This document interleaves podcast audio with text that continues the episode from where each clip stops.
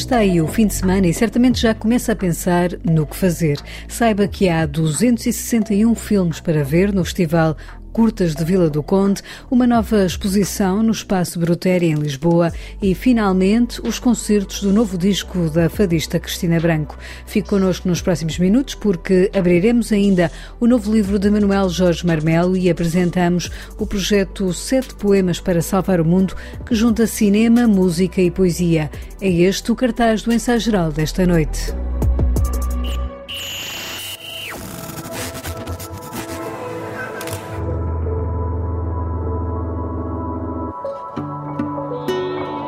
Começa este sábado a 28ª edição do Festival Curtas de Vila do Conde. Até ao próximo dia 11 serão exibidos 261 filmes.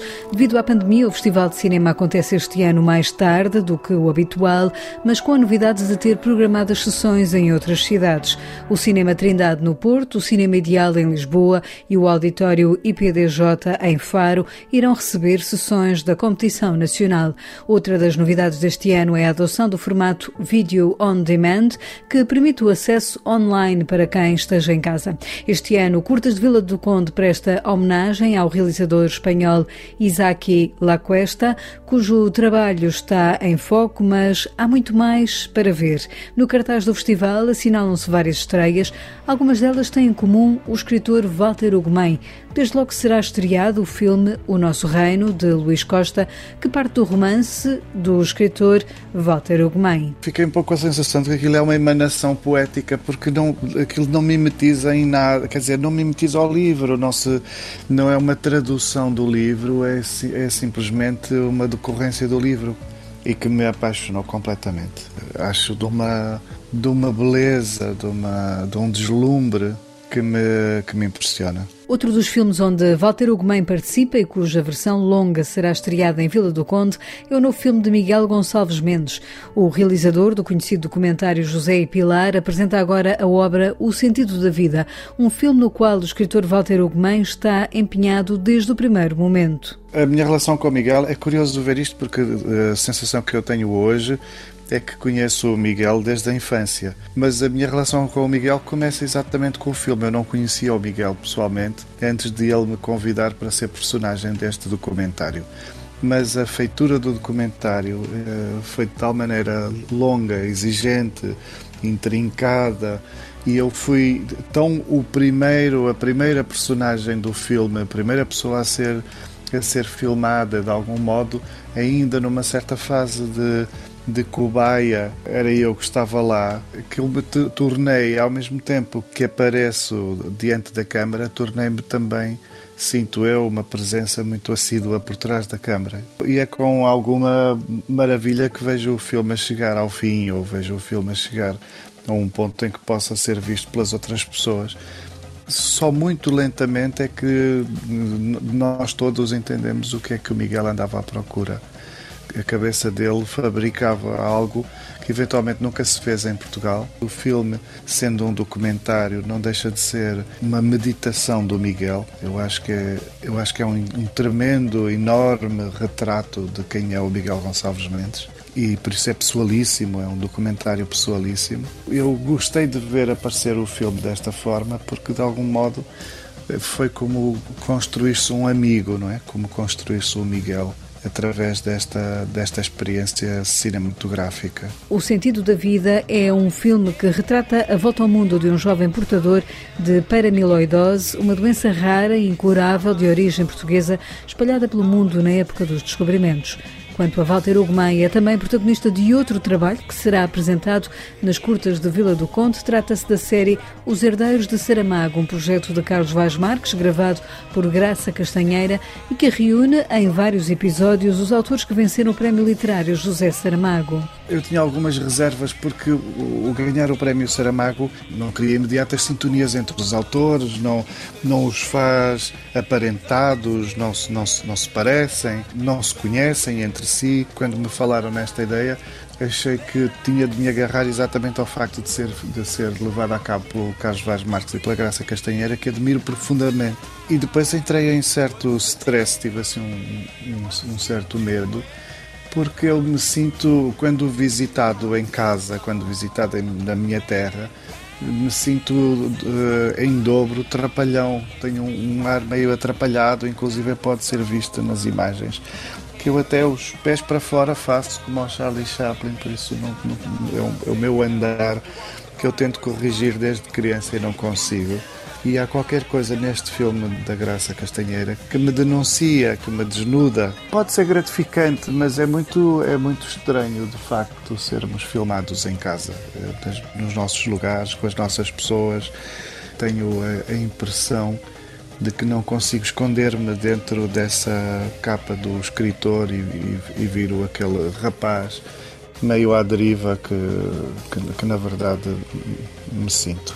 Gosto que o filme tenha resultado, acima de tudo, num, num certo manifesto de ternura por algumas pessoas e, inclusive, alguma criação de justiça, declarando afeto por algumas pessoas que talvez não, não tivessem entendido que eu gostava tanto delas. O escritor Walter Ugumem, também ele um habitante de Vila do Conde, terra para a qual sente ser muito importante este festival de cinema. O Curtas de Vila do Conde foi fundamental e tem sido fundamental na criação de um público cinéfilo, pensante, frequentador das artes aqui no Conselho e não só. Primeiros oito anos, dez anos, havia uma, uma ansiedade e um esplendor pelo facto de não, deste festival não competir com mais nenhum no país. Curtas é o festival mais antigo desta leva de festivais modernos, digamos assim. E houve tempos em que podíamos estar com o Peter Greenway à conversa, com o Gus Van Sant, veio a Vila do Conde, gente, o Manuel de Oliveira estava cá constantemente, por exemplo.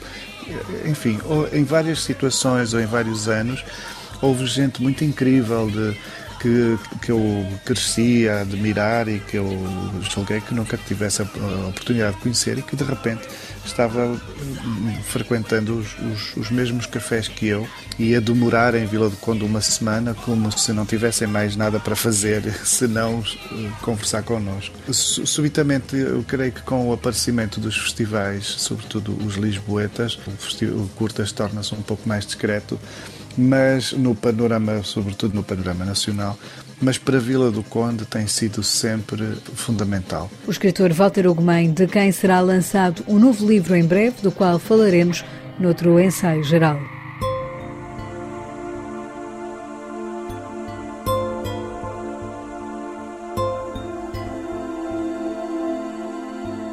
Cinco anos depois da publicação da encíclica Laudato Si do Papa Francisco, dedicada à ecologia, em Lisboa, abriu ontem ao público uma exposição que reflete sobre a relação do homem com a natureza.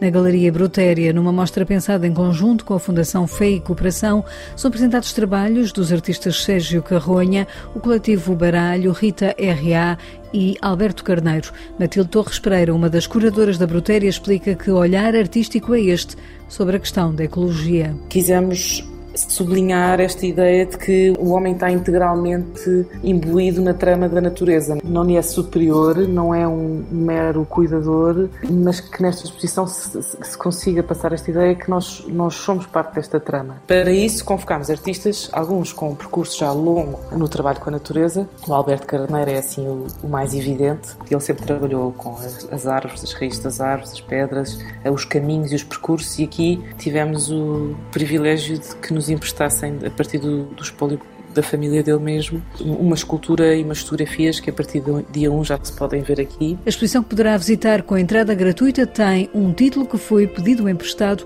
a um verso do cardeal Tolentino Mendonça. O título tantas vezes diga Orvalho sou como tu, é um verso de um poema do padre Tolentino Mendonça, que escreveu uma série de haikus dentro de uma antologia que se chama Popolho e o Monge, que foi feita depois de, um, de, uma temporada que passou no Japão. Na altura estávamos a pensar nesta exposição, andávamos à procura de um título que ligasse tudo e achámos que este era exatamente aquilo que procurávamos, porque fala desta relação entre o nós, o eu e o, e o orvalho, se quiser, ou sobre a terra, em que nós queremos que seja muito evidente esta associação plena entre pessoa e natureza. Tantas vezes digo ao Arvalho, sou como tu.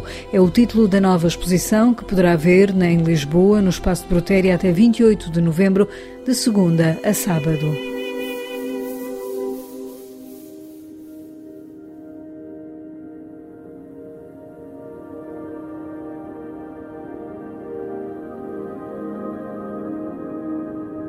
Foi apresentado esta semana o projeto Sete Poemas para um Mundo Novo, que reúne textos de escritores e poetas como Andreia Cefaria, António Barahona, Joana Bertolo, José Luís Peixoto, Marcos Foz, Mário Cesarini e Vasco Gato. São textos escritos durante o período de confinamento num projeto artístico assinado por Fernando Mota, Mário Melo Costa e Violeta Mandilho. Fernando Mota criou instrumentos feitos com elementos da natureza que são tocados em pequenos filmes onde os textos são lidos por vozes conhecidas. Pensámos fazer sete filmes, fazer sete curtas-metragens que depois pensássemos como vamos distribuir. Por um lado, fossem baseadas nestes instrumentos, nestes instrumentos tocados em, em espaços ao ar livre, em espaços onde a natureza tivesse uma força, tivesse uma energia particular. E por outro lado, pensámos em convidar uh, sete, sete poetas portugueses para escrever cada um deles um poema para cada um dos filmes, que fosse lido em voz off por um ator, e cada um destes poemas refletisse, no fundo, a sua sensação, a sua reflexão sobre os tempos de pandemia, mas sobretudo sobre o mundo que aí vem. Sete poemas para um mundo novo, junta as vozes dos atores Ângelo Torres, Ana Sofia Paiva, Cláudia Andrade, Diogo Dória, Luís Miguel Sintra, Natália Luísa e Tiago Mota. Pode encontrar mais sobre este projeto na internet no site Sete Poemas. Agora vamos abrir um livro.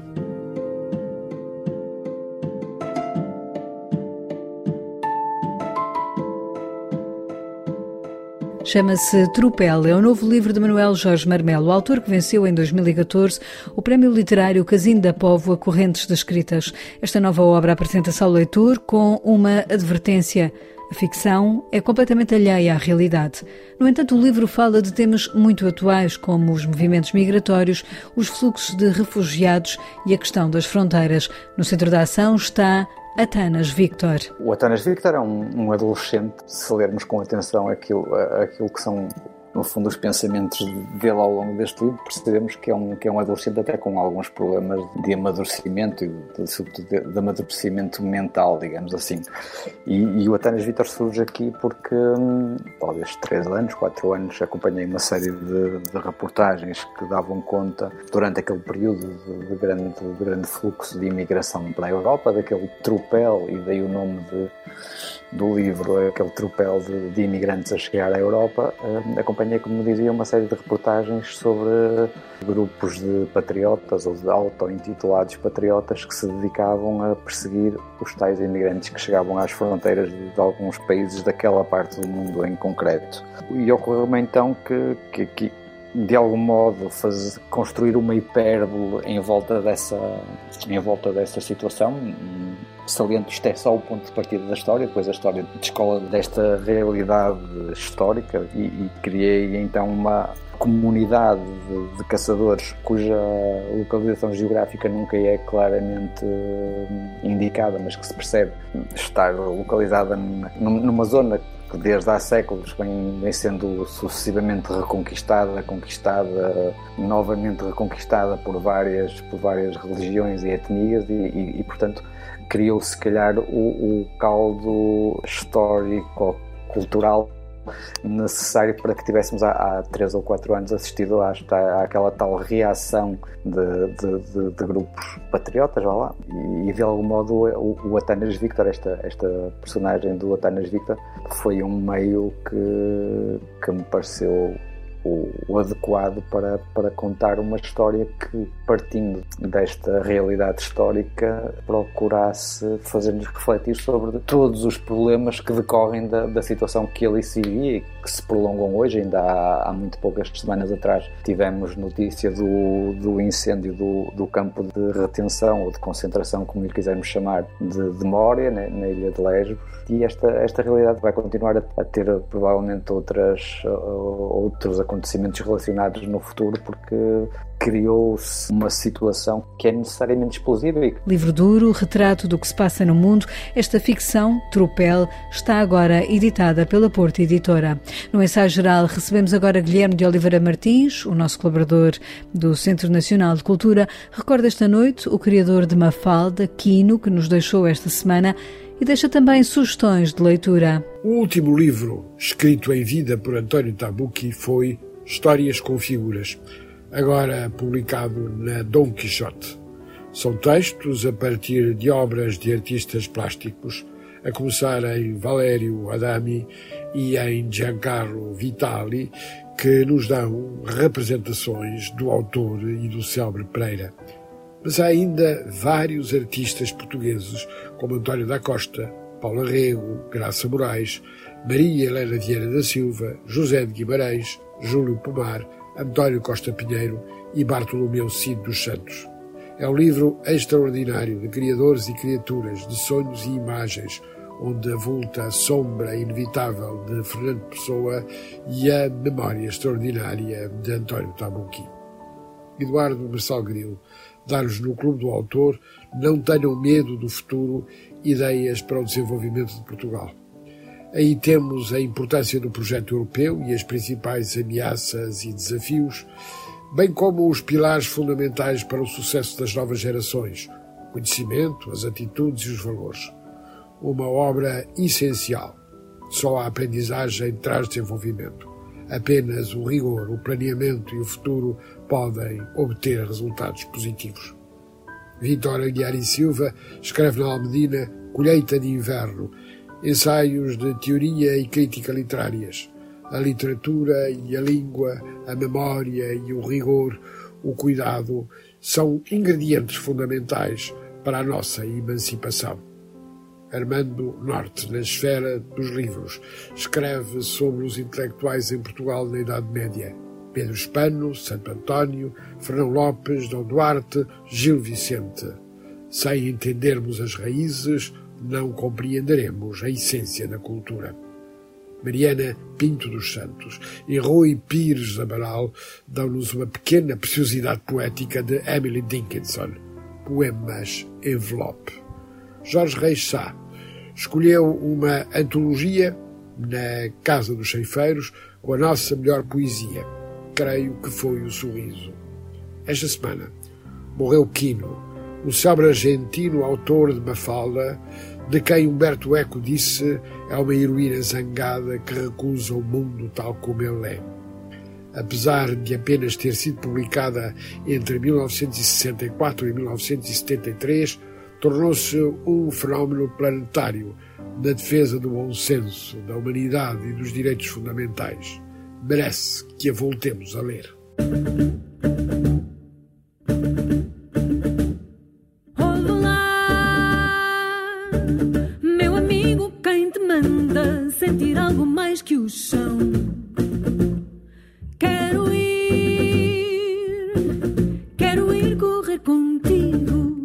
De editar em março o álbum Eva, Cristina Branco leva agora o disco aos palcos. O novo trabalho discográfico, cujo plano de concertos e divulgação foi afetado pela pandemia, chega finalmente ao público numa digressão que vai começar pela cidade da Algarvia de Lolé, já na próxima segunda-feira. Em entrevista ao ensaio geral, Cristina Branco confessa as saudades das atuações ao vivo depois deste interregno. Tenho muitas saudades, claro. É impossível não ter. Quem gosta de fazer uh, aquilo que eu faço quem tem prazer em, em cantar ou em tocar, é impossível não ter saudades. Muitas mesmo.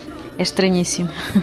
O regresso à estrada começa no Cine Teatro Loletano, com várias datas e pontos do país, como explicou a fadista. Nós temos vários concertos este mês. Vamos estar dia 5 em Lolé, no dia 5 de outubro, depois no dia 8 no Capitólio, depois no dia 10 no Teatro Aveirense em Aveiro. Também vamos estar em Vila Nova de Famalicão, mas com um concerto especial, é um concerto à volta de um, de um filme, e depois no dia 24 em Vila Real, Trás-os-Montes. Isto tudo em, em, em, outubro, portanto vai ser ótimo. O que nós estamos a preparar é, obviamente, um concerto que vai passar pelo EVA, mas também vai passar pelos dois discos anteriores e pelo fado, indiscutivelmente pelo fado, por outros discos da minha vida, porque mais do que antes, talvez, me faz sentido olhar para tudo ou para aquilo que foi realmente importante uh, na minha vida e voltar a cantar algumas coisas. Regressar ao fado, mas também levar ao público o disco Eva, um álbum onde Cristina Branco dá vida a um alter ego, Eva Usman,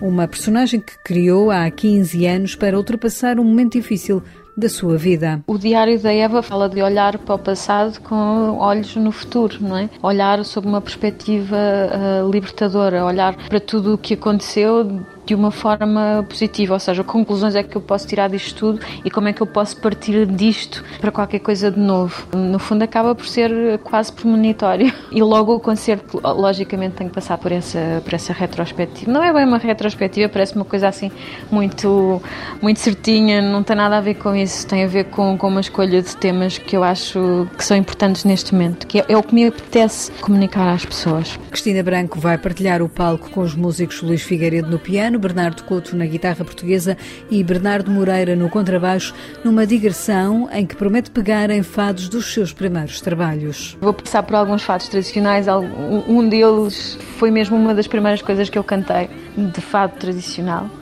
acho que te posso dizer, é o Fria Claridade, que é um, é um texto de Pedro Homem de Melo para um fado tradicional que se chama Marcha José Marcos do Amaral.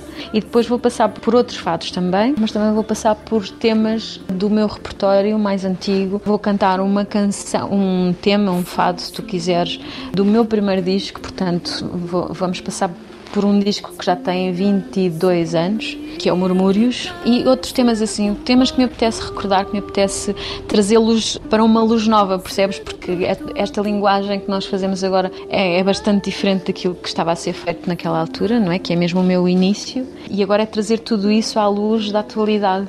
Já não me trava o medo de falhar, brinco com o fogo até me queimar, não tenho marido.